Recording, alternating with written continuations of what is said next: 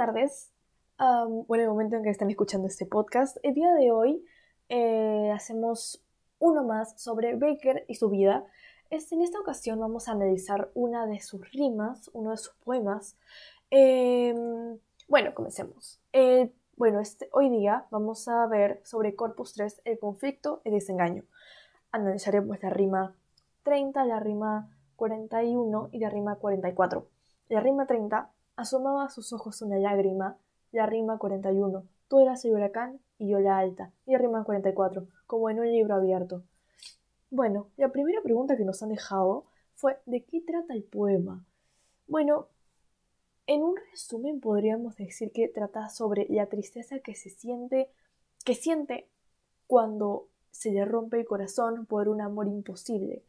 Eh, es un poco triste eh, porque se ve la emoción y la pasión con la que él amaba a esa persona y que ahora tiene que aceptar y tiene que cambiar, tiene que dejarla ir, tiene que aceptar que ya terminó. Bueno, la segunda pregunta es, ¿cuál es la actitud del hablante lírico?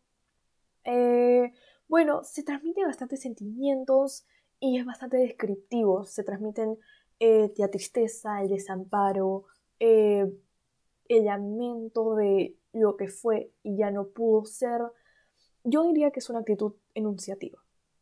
La tercera pregunta es, ¿qué características podrías mencionar acerca de sus estrofas y versos? Eh, muy interesante.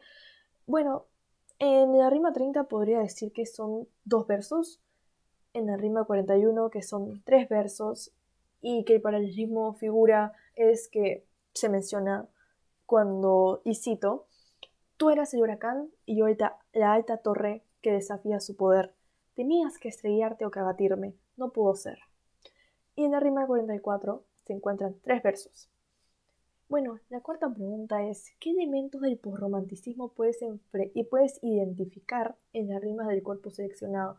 Bueno, como dije, seleccionamos el corpus número 3, entonces en la rima 30 yo podría decir que se evidencia una combinación entre romanticismo, tal vez un poco de unos fragmentos de realismo un tipo de fusión que da una intensidad al texto y que lo hace mucho más atractivo para el público, me incluyo. Em, bueno, en la rima 41 se puede también ver un tipo de fusión y transmite, transmite una melancolía y una desolación, una desesperación, un llamado a no estar más solo. En la rima 44 se denota el final de la relación y una forma de aceptar de que eso ha acabado. Eh, en su tristeza, claro.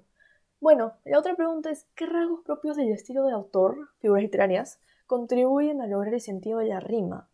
Bueno, en la primera rima se puede observar la tristeza, que es lo que principalmente quisieron representar, la soledad, la desesperación eh, y todos los sentimientos negativos que tenía, ese desfogue de emociones que no podía controlar por el amor que tenía y lo complicado y lo imposible que empezó a resultarse y por eso acabó.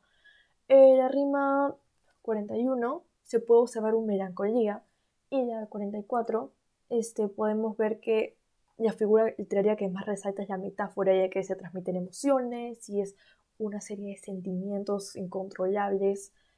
Y bueno, una reflexión final, eh, algo que podemos ver de este Corpus 3 que hemos estado viendo todo este podcast, es que se habla bastante de desamor, de él juega con estos, con esta intensidad, con estos sentimientos, con este tipo de desfogue, como ya mencioné, esta forma de expresar lo que siente a través de sus palabras, lo que parece algo alucinante, porque hay mucha gente que no puede hacer eso, que no puede expresar lo que siente, y él lo expresa y además lo cuenta, te cuenta una historia a través de cada verso, a través de cada estrofa te cuenta cómo se siente el amor y lo que perdió y lo que entiende él, como lo que piensa. Me parece algo maravilloso, la verdad.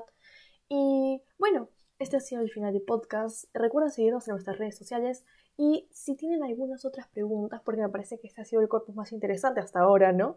Em, podrían eh, dejarlos en la cajita de comentarios y podríamos ir analizando mucho más. Si tienen algunas ideas, también sería genial.